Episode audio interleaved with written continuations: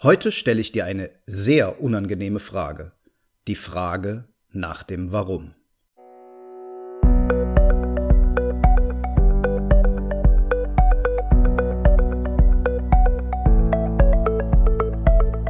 Willst du mehr Erfolg als Zauberkünstler haben? Bessere Shows? Mehr Buchungen? Höhere Gagen? Dann ist der Trickverrat Podcast genau das Richtige für dich. Albin Zinecker und Ingo Brehm von den Zaubertricksern verraten dir hier jede Menge Tipps und Tricks, wie du deine Zauberei erfolgreicher machst. Du findest uns im Internet unter www.trickverrat.de. Hallo Leute, hier ist Ingo von Trickverrat. Schön, dass ihr wieder dabei seid in unserem Podcast. Ich bin heute alleine, sitze hier allein an meinem Küchentisch und mache mir Gedanken über die Frage nach dem Warum. Und ich dachte, da dies eine Frage ist, mit der Albin und ich uns schon sehr lange, eigentlich um genau zu sein, seit ja, rund 12, 13 Jahren sehr intensiv beschäftigen, lasse ich euch einfach mal an den Fragen und den Gedanken, die wir dazu haben, teilhaben und was wir diesbezüglich erst gelernt haben oder bereits gelernt haben. Die Frage nach dem Warum ist eine Frage, die sich unserer Ansicht nach jeder Zauberkünstler stellen sollte. Warum zeigst du einen bestimmten Effekt? Das ist die unterste Basis des Warums. Überprüf einfach mal deine Tricks, deine Effekte, die du bisher im Programm hast, die du regelmäßig vorführst und frag dich mal selber, warum du jeweils den einzelnen Effekt vorführst. Nimm dir von mir aus irgendetwas mitten aus dem Programm, vielleicht nicht unbedingt die Eröffnung oder den Schlusseffekt, da gibt es immer noch ein paar Besonderheiten. Nimm irgendetwas mitten aus deinem Programm, meinetwegen einen Kartentrick oder einen Klassiker, irgendetwas wird dir schon einfallen. Und frag dich nun mal selber, warum du diesen Trick, dieses Kunststück, diese Routine vorführst. Und jetzt wird schwierig, denn ähm, ich möchte eigentlich nicht, dass du mir zur Antwort gibst, ja, weil ich die Tricktechnik toll finde, weil äh, ich weiß, dass es ein begeisterndes Kunststück ist, wo die Leute nachher immer staunen und mich drauf ansprechen. Das mag alles sein, das kann alles richtig sein und deine Wahrnehmung kann da völlig korrekt sein. Die wichtige Frage ist aber, warum führst du ausgerechnet diesen Effekt für deine Zuschauer vor? Wie nehmen sie dich wahr? Am einfachsten ist sowas natürlich immer im Rahmen eines Storyplots erklärt. Ein Zauberer kommt auf die Bühne. Er entdeckt auf der Bühne ein seltsames Requisit, sagen wir mal eine Kiste. Er öffnet sie, schaut hinein und er findet einen Zauberstab. Er fragt sich, Mensch, was kann ich damit machen? Greift nochmal hinein und findet einen Ball. Jetzt tippt er den Ball mit dem Zauberstab an und merkt, huch, der Ball ist verschwunden. Er entdeckt, der Stab hat magische Kräfte. Und nun nimmt er den Stab und tut damit etwas anderes, etwas Logisches, denn er stellt gerade fest, oh, irgendwie sitzt meine Krawatte nicht richtig. Also tippt er kurz seine Krawatte an und die Krawatte zieht sich fest und alles ist in Ordnung an seiner Kleidung. Das wäre jetzt eine ganz kurze Sequenz, in der eine gewisse Logik, eben die Frage nach dem Warum innerhalb des Effektes beantwortet wird. Dies ist jetzt allerdings natürlich konkret bezogen, und es lässt sich daran einfach am leichtesten erklären, auf eine komplette Story.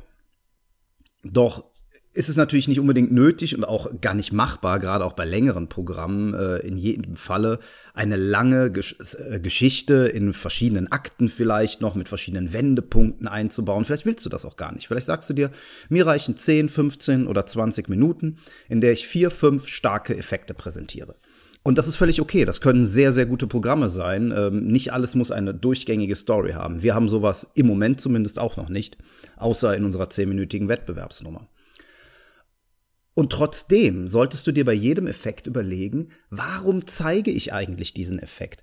Man kann damit anfangen, dass man sich fragt, was ist das überhaupt für ein Phänomen, das ich da zeige? Ich gehe mal in den Bereich der Mentalmagie oder des Mentalismus. Da wird ja auch immer diskutiert, gibt es da einen Unterschied oder nicht. Ist auch jetzt erstmal egal. Also ich gehe in einen mentalen Effekt hinein.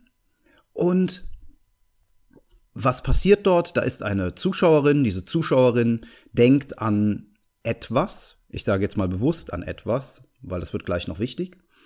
Und du, der Zauberer oder der Magier, der Mentalist, nenn es wie du möchtest, weiß, woran sie denkt. So, das ist erstmal der Basiseffekt.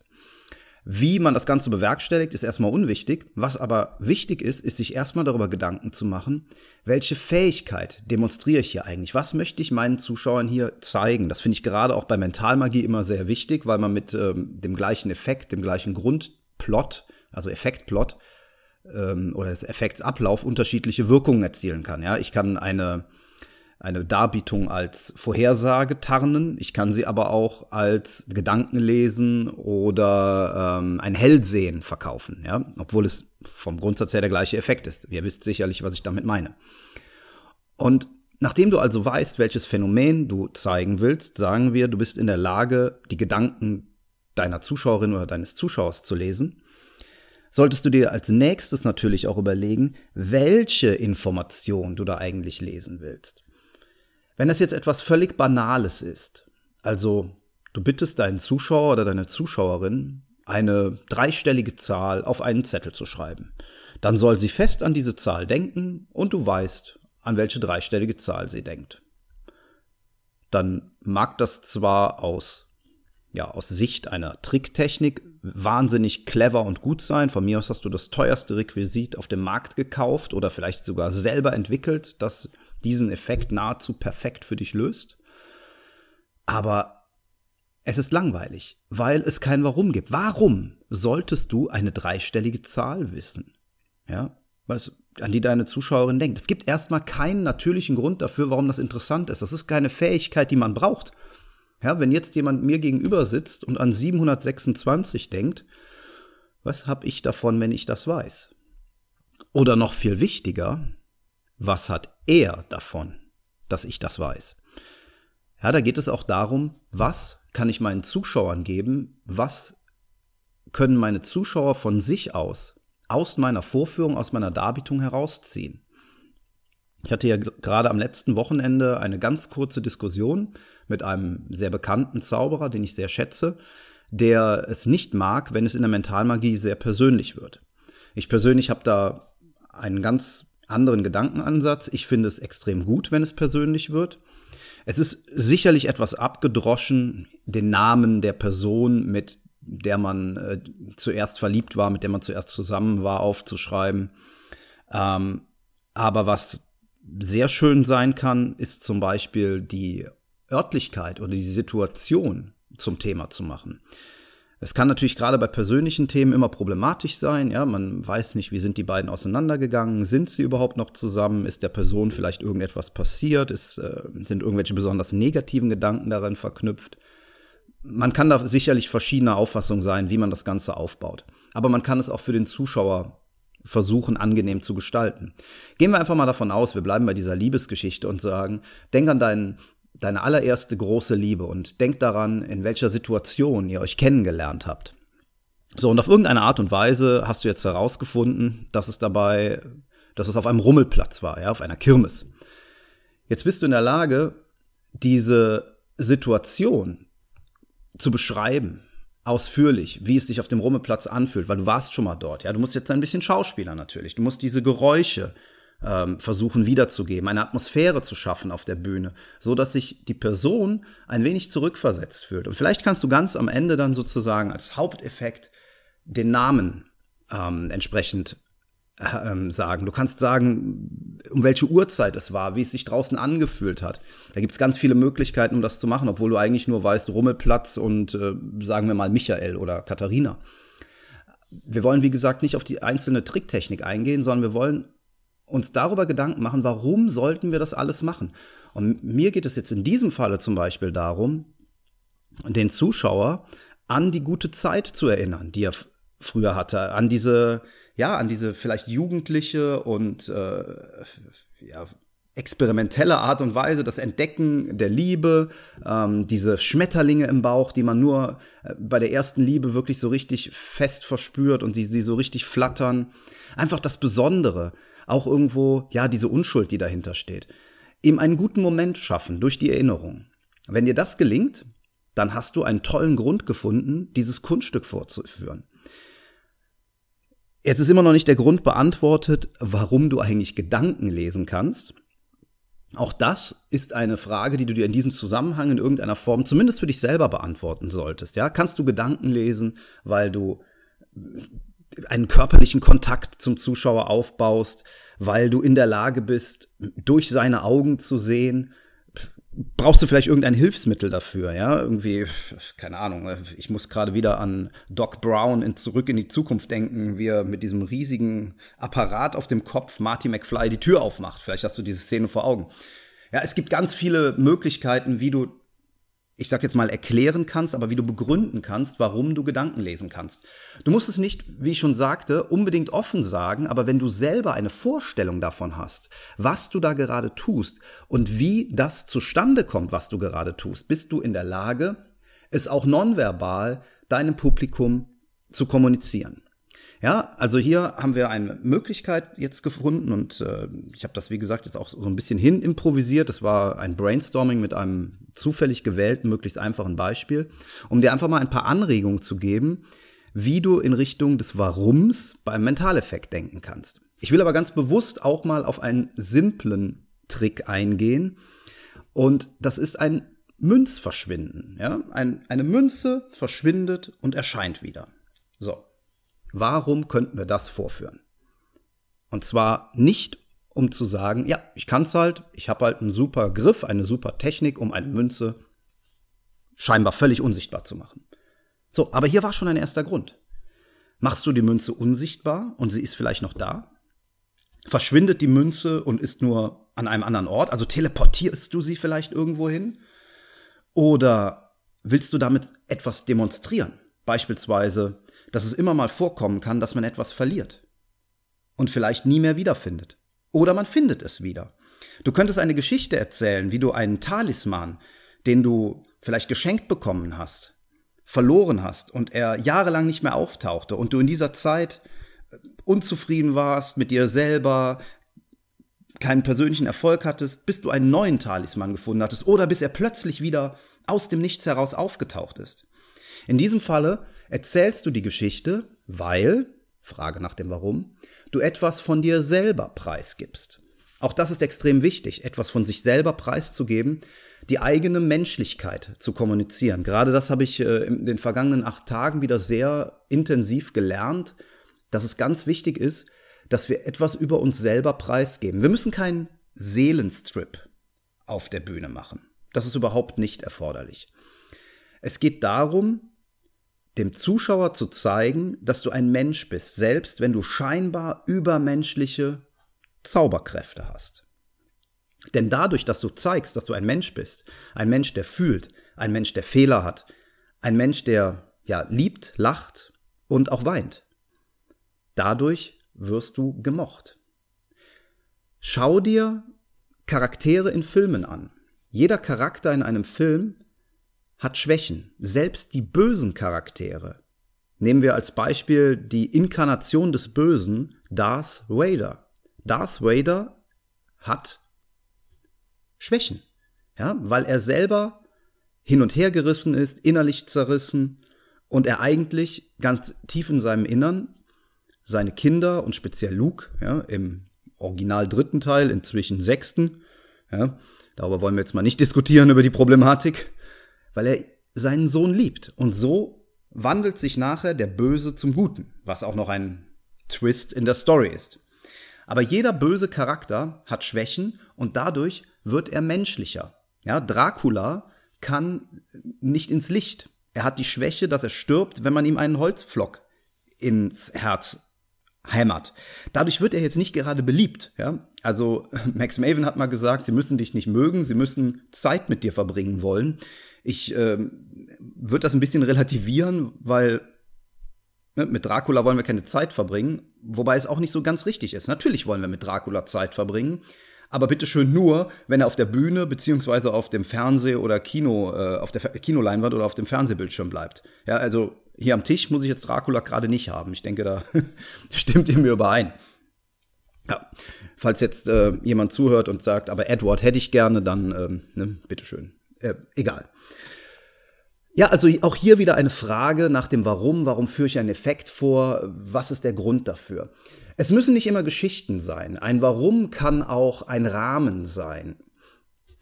Ein gutes Beispiel, über das ich heute noch mit Albin gesprochen habe, äh, sind einige Darbietungen von David Copperfield. Wenn ihr euch mal sowohl alte wie auch neue Darbietungen anguckt, er hat sicherlich ganze Geschichten erzählt, das ist richtig, aber er ist auch immer wieder in der Lage gewesen, einem Kunststück einfach nur einen schönen und bedeutungsvollen und gewissermaßen interessanten Rahmen zu geben. Zum Beispiel führt er einen Effekt vor, wo er sich ähm, in eine Illusion legt und in dieser klein zusammengeschrumpft wird, so dass nur noch äh, ja, quasi Kopf und Füße übrig sind und in der Mitte alles zusammengedrückt ist, ganz eng. Das moderiert er in seiner aktuellen Show in Las Vegas an und sagt, ähm, ich nehme euch jetzt mal mit in mein geheimes Lager, ähm, in my secret warehouse, sagt er.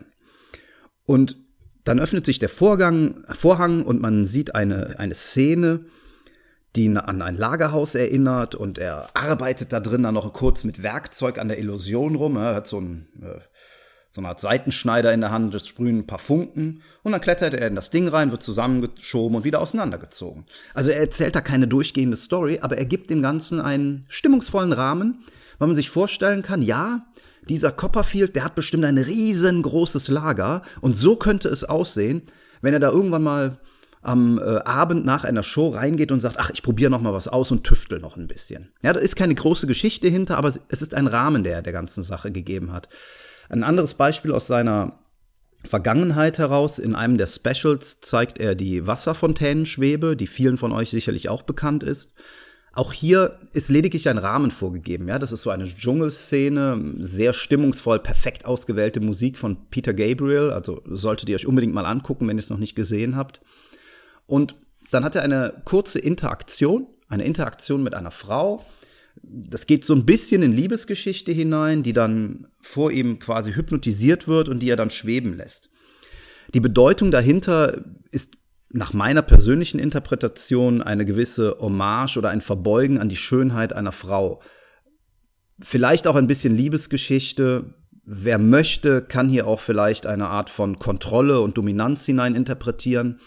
Das ist aber auch das Schöne an der Sache. Es ist möglich, diese Illusion auf verschiedene Arten und Weisen zu, ja, zu interpretieren und für sich persönlich wahrzunehmen. Er lässt das, glaube ich, auch ganz bewusst ein bisschen offen, was damit gemeint ist. Und hier sind wir wieder an dem Punkt, was gebe ich eigentlich meinem Zuschauer zu tun?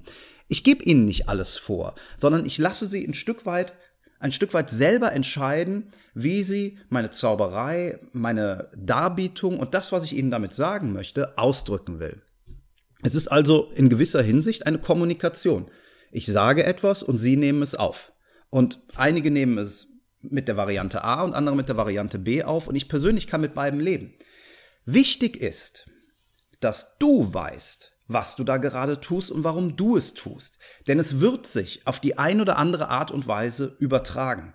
Wenn du es einfach nur tust, weil du ein Kunststück bei einem Händler, auf einer Messe oder sonst wo gesehen hast und es dann kaufst und vorführst, so dass einfach der Effekt passiert, ohne dir Gedanken zu machen, warum und wieso du genau diesen Effekt vorführst, dann wird es langweilig, dann wird es beliebig, dann wirst du austauschbar.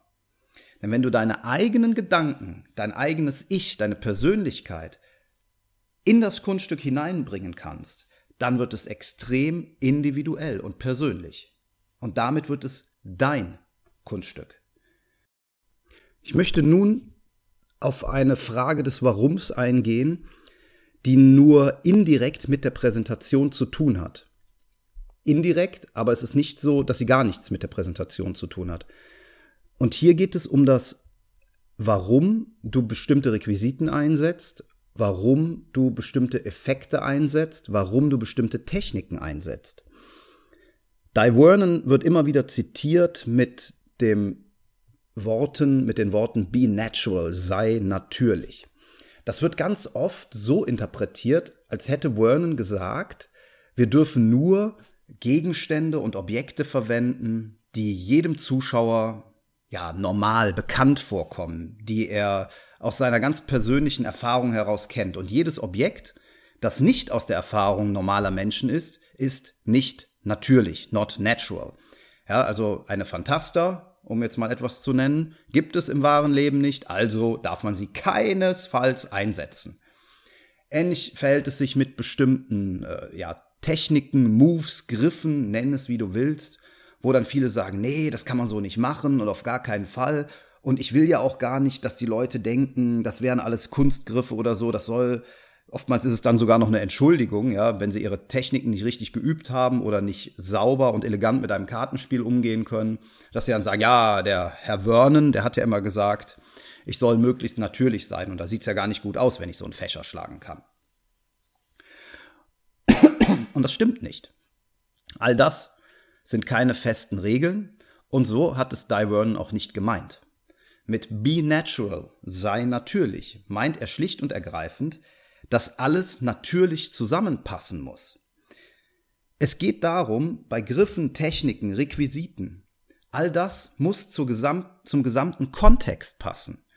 Ich gehe wieder auf die Figur ein.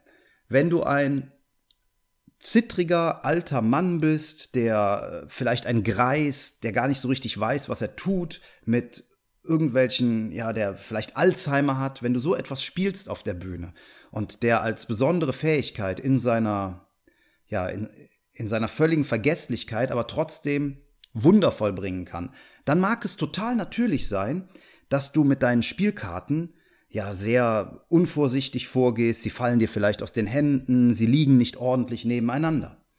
Das ist dann absolut natürlich für diese Figur.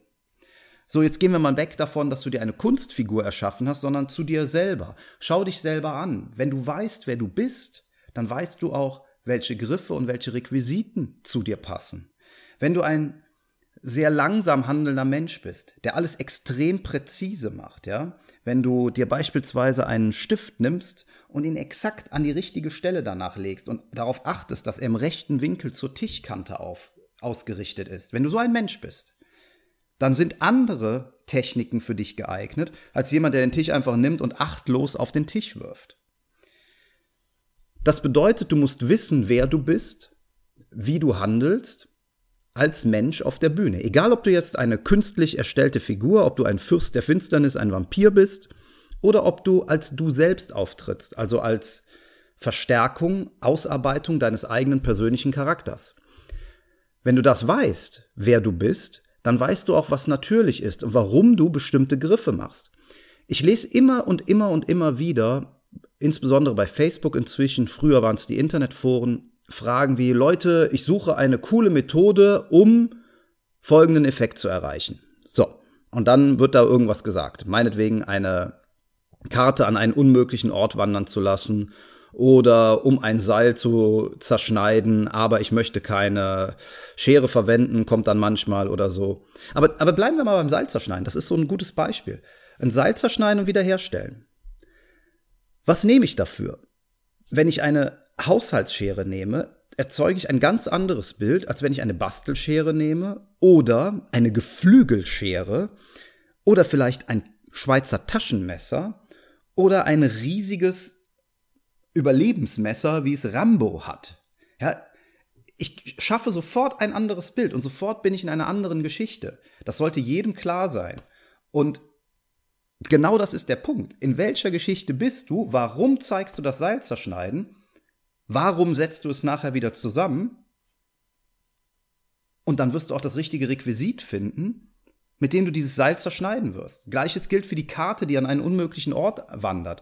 Wenn du kein Typ bist, der eine Brieftasche bei sich trägt, macht es überhaupt keinen Sinn, dass diese, äh, dass diese Karte in die Brieftasche wandert. Ja, das ist, muss dir einfach klar sein. Das Objekt muss zu dir passen, es muss zu deiner Geschichte, es muss zum Warum passen. Nochmal zurück zum Seil zerschneiden. Wenn ich das Seil mit einem Skalpell langsam und vorsichtig zerschneide. Überleg mal, welche Geschichte ich damit erzählen könnte. Vielleicht symbolisiert das Seil eine Nabelschnur? Wir sind irgendwie dann in einem Krankenhaus? Warum wird das Ganze nachher wieder zusammengesetzt? Um die Verbindung zwischen Mutter und Baby zu zeigen? Ja, ich weiß, das ist jetzt sehr philosophisch, aber Überleg einfach mal, welche unterschiedlichen Bilder du einfach nur beim Seilzerschneiden schaffen kannst, indem du das Requisit wechselt, mit dem das Seil zertrennt wird. Mit Säge, mit Messer, mit Skalpell, mit unterschiedlichen Arten von Scheren. Wird, du wirst immer eine andere Geschichte dadurch erzählen, an eine ganz andere Wirkung. Und deshalb ist es so wichtig, be natural, dass du dir ein natürliches Requisit suchst, das zu dir und deiner Story passt. Ja, und hier kannst du wirklich alles platzhaltermäßig einsetzen. Das gleiche gilt für deine Griffe. Unter Umständen kann ein hochkomplexes ähm, ein hochkomplexer Griff mit Bällen und Münzen, wo die Bälle über deine Finger wandern und äh, hin und her springen, fast schon wie bei einem Jongleur. Das kann für dich und deine Figur extrem natürlich sein und sinnvoll sein. Für andere ist es das vielleicht nicht, aber dieses, ja, alles, was auch nur annähernd nach ähm, Aufwand aussieht oder was nicht nach natürlichem Objekt aussieht, was aus der Wahrnehmung der Zuschauer kommt, ist hier falsch. Das ist einfach nicht richtig. Es kommt immer drauf an, was du machen willst. Bevor ich jetzt zum Ende komme, stelle ich noch mal eine Warum-Frage und zwar in meinen Augen eine ganz grundlegende, die alles beeinflusst, was du sonst machst. Die Frage ist, warum zauberst du überhaupt? Warum zauberst du? Diese Frage wurde mir zuerst von meinem Mentor Erhard Liebenow gestellt, der leider vor einem guten Jahr verstorben ist. Und als er diese Frage mir zum ersten Mal stellte, habe ich die Antwort gegeben, die wahrscheinlich jeder gibt, in dieser oder in ähnlicher Fassung, wenn er zum ersten Mal diese Frage gestellt bekommt. Nämlich, weil ich gern andere Leute verblüffe, weil ich Spaß habe an Geheimnis und andere Leute zu täuschen. Das wird vielleicht nachher ein bisschen weitergehen und die Leute sagen, weil ich gerne auf der Bühne stehe, weil ich Leute ins Stau zum Staunen bringen will aber all dies sind keine Gründe zu zaubern. All dies ist kein Grund, denn all dies kannst du auch mit ganz anderen Dingen erreichen. Überleg mal selber, was dich an der Zauberkunst wirklich fasziniert und was diese Faszination bei dir bewirkt. Was fühlst du, wenn du zauberst? Was fühlst du, wenn du probst? Was fühlst du, wenn du auf der Bühne stehst und die Leute dir applaudieren? Was sind wirklich deine ganz persönlichen Gedanken zum Zaubern? Was würde dir fehlen, wenn du nicht mehr zaubern könntest? Und würdest du es irgendwie ausgleichen können? Und würde dir überhaupt etwas fehlen? All das sind Fragen, die du dir stellen solltest, denn wenn du weißt, warum du wirklich zauberst, dann weißt du auch, viel einfacher, wer du bist, warum du auf der Bühne stehst und wie du dich ausdrückst und was deine ganz persönlichen Präsentationen sind. Ein guter Freund von mir sagte zu mir, ich zaubere, weil ich zweimal leben möchte. Was bedeutet das letztlich? Für ihn bedeutet es, wir haben ihn ganz bewusst gefragt, Albin und ich, dass er die Möglichkeit sieht, durch seine Zauberei und durch das, was er schafft mit seinem Werk, mit seinem zauberischen Werk, länger zu leben, in den Köpfen der Menschen ja einen Platz zu haben, indem sie sich an ihn erinnern. Er möchte nicht vergessen werden, wenn er irgendwann mal tot ist. Und das glaubt er durch die Zauberei erreichen zu können. Finde ich einen extrem interessanten Ansatz, der aber zum Beispiel für mich zumindest im Moment überhaupt nicht zutrifft. Meine ganz persönliche derzeitige Erklärung für warum zaubere ich ist vielmehr, dass ich große Freude am Schaffen habe. Für mich ist der Schaffensprozess das Entwickeln, das Nachdenken, das kreative Arbeiten und schließlich das auf die Bühne bringen. Also dieser ganze Designprozess. Unglaublich befriedigend. Ich habe unglaublichen Spaß daran zu sehen, wie aus einer simplen Idee, die in einem Notizbuch steht, langsam aber sicher ein konkretes Kunststück wird, um es dann schließlich auf der Bühne selber zu präsentieren und das Feedback, das extrem ehrliche Feedback von den Menschen zurückzuerhalten. Ich mag das einfach unwahrscheinlich, diesen ganzen Prozess zu erleben und mich auch daran zurückzuerinnern. So ist zum Beispiel wenn ich an unsere Wettbewerbsnummer denke, die wirkliche Freude, die ich daraus ziehe, waren die vielen Jahre, die fast vier Jahre Arbeit, die wir da reingesteckt haben. Im Nachhinein sind die einzelnen Momente, die Auftritte oder auch ähm, speziell natürlich die Wettbewerbe äh, wie die Deutsche Meisterschaft und äh, die Teilnahme an der FISM, die sind natürlich im Gedächtnis als ja, Ankerpunkte drin. Aber der Grund, warum ich das alles gemacht habe, war tatsächlich, um mir selber zu zeigen, wie ich aus der simplen Idee, die an einem Sonntagnachmittag auf meiner Couch entstanden ist, irgendwann mit der Hilfe von Albin und all unseren Leuten im Team, unseren fantastischen Mädels, Assistentinnen und den Tänzerinnen und Tänzern, am Ende etwas geschaffen haben, was ja Hand und Fuß hatte, etwas Gegenständliches. Und äh, dieser Prozess ist der Grund, warum ich zaubere. Ich wünsche dir, dass du deinen Grund findest und sei dir versichert, dass der Weg dorthin herauszufinden, warum du zauberst, nicht leicht ist. Ich denke, wie bereits gesagt, seit vielen, vielen Jahren drüber nach. Und ich habe immer noch nicht die vollständige Antwort gefunden. Ich kann dir immer nur sagen, wie ich im Moment darüber denke. Aber sich damit zu beschäftigen, bringt dich als Künstler definitiv weiter. Ich wünsche dir dabei viel Spaß, viel Erfolg, alles Gute und freue mich bereits darauf, wenn du uns beim nächsten Mal wieder zuhörst. Bis bald! Und schon sind wir wieder am Ende der heutigen Folge angekommen und wir hoffen sehr, dass es dir gefallen hat. Wir als Künstler freuen uns natürlich besonders über deinen Applaus. Aber da wir deinen Applaus hier auf dem Podcast leider nicht hören können, kannst du uns applaudieren, indem du uns eine 5-Sterne-Bewertung bei iTunes gibst. So hilfst du, diesen Podcast noch vielen weiteren Zauberern zugänglich zu machen. Das klappt nur mit einer 5-Sterne-Bewertung so richtig gut. Vielleicht möchtest du uns ja sogar eine Standing Ovation geben dann wäre es klasse, wenn du eine Rezension schreibst oder auf unserem Blog oder unserer Facebook-Seite einen Kommentar hinterlässt. Welche Themen interessieren dich? Worüber sollen wir sprechen? Teil uns einfach deine Wünsche mit und mach den Trickverrat-Podcast zu deiner persönlichen Erfolgstrickkiste. Besuch uns im Internet unter www.trickverrat.de. Bis zum nächsten Mal, deine Zaubertrickser.